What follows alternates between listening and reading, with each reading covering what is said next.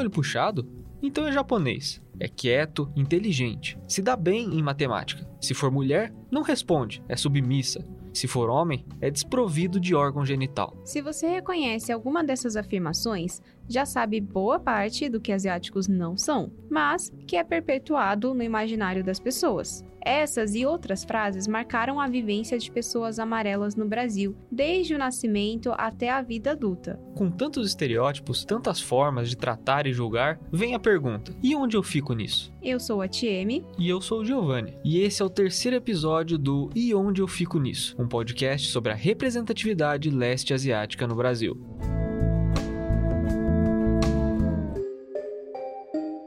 Falamos o tempo todo sobre o Oriente, mas afinal, o que é o Oriente? Definido por Eduard Said, o orientalismo, logo o Oriente também, é uma visão dominante do Ocidente sobre o Oriente.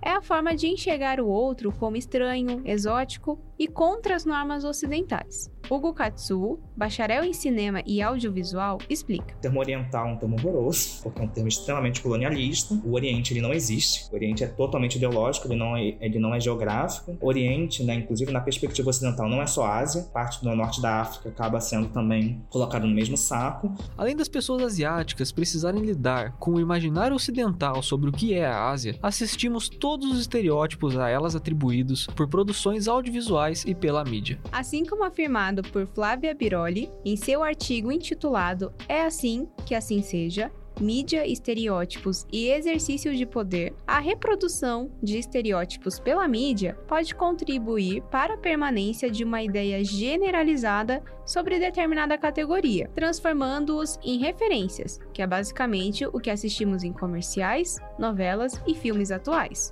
Fernanda Nandakari, formada em comunicação social com especialização em publicidade e propaganda, exemplifica essa situação com um complemento de Tamerlin Ishida, formada em design gráfico. Existem uma série de estereótipos que são reforçados. Uma é de achar que a gente é um eterno imigrante. Então, comumente, quando você vê asiáticos, asiáticos de verdade mesmo, nas novelas, eles falam com sotaque. Outra coisa é. não tem falas. As pessoas asiáticas não, não têm diálogos quando elas são colocadas na novela, que nem a do Sol Nascente. Estão sempre vestidas de roupas tradicionais, sei lá, do Japão. Nem sei, na verdade, se é tradicional de verdade, mas estão sempre de kimono, como se a gente vestisse kimono. Eu nem tenho kimono em casa. Então, como se a gente vestisse isso no dia a dia. E isso, sim, quando são representadas, né? É, esse lugar, assim, de assumirem coisas, assim, sobre você é sempre bastante complicado.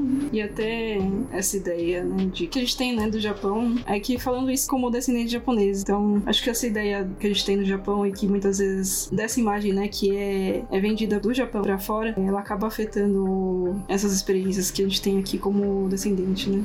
Diante de tudo isso, vem a pergunta para os asiáticos amarelos no Brasil: onde eu fico nisso? Questionamento também levantado por Hugo. Eu faço a seguinte pergunta: por que não estamos na sendo representados no cinema brasileiro? É muito menos sobre ter uma pessoa amarela, por exemplo, num filme, e muito mais sobre como ela está sendo representada. Porque não me interessa, por exemplo, assistir a um filme com uma representação amarela estereotipada. Para mim, isso não faz a menor diferença. Isso é um tipo de apagamento porque a gente não consegue ser autênticos e contar uma história de verdade sobre o que é ser asiático no Brasil, porque a branquitude roteiriza tudo, então não tem espaços colaborativos pra gente conversar e questionar essas narrativas, mas ao mesmo tempo o que é mais a gente vê é whitewashing. O whitewashing é a prática de escalar um elenco de atrizes e atores brancos para papéis que, fora da ficção, seriam ocupados por pessoas de raça, cor ou etnia diferentes, como asiáticos, latinos, negros ou indígenas. Como exemplo de whitewashing no Brasil,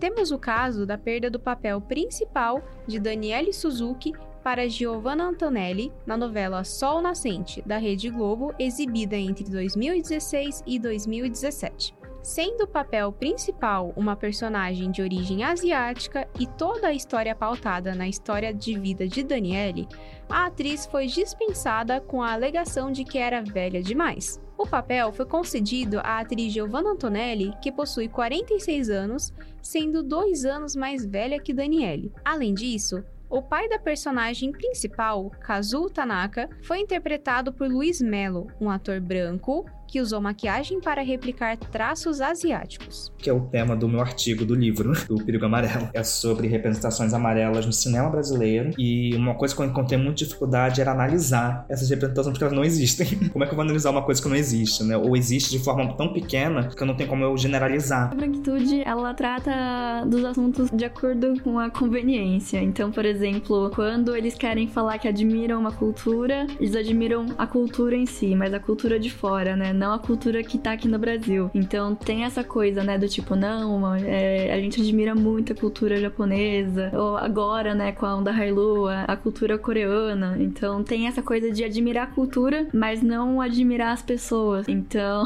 é, as pessoas não são vistas como pessoas. As pessoas são vistas apenas como um meio para atingir a cultura, mas não necessariamente elas precisam estar envolvidas para serem representadas. Além das barreiras para que leste asiáticos ocupem espaços na mídia, há também a problemática de como eles são representados. Em um recorte ao gênero feminino, a situação se volta para uma reprodução de dominação e subordinação, uma visão de fetiche e submissão.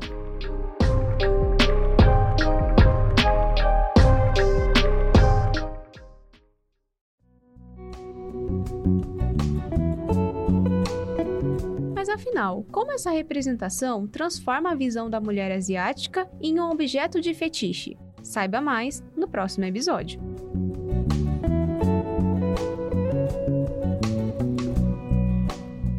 Você encontra mais informações sobre os materiais mencionados neste episódio na descrição. Até a próxima!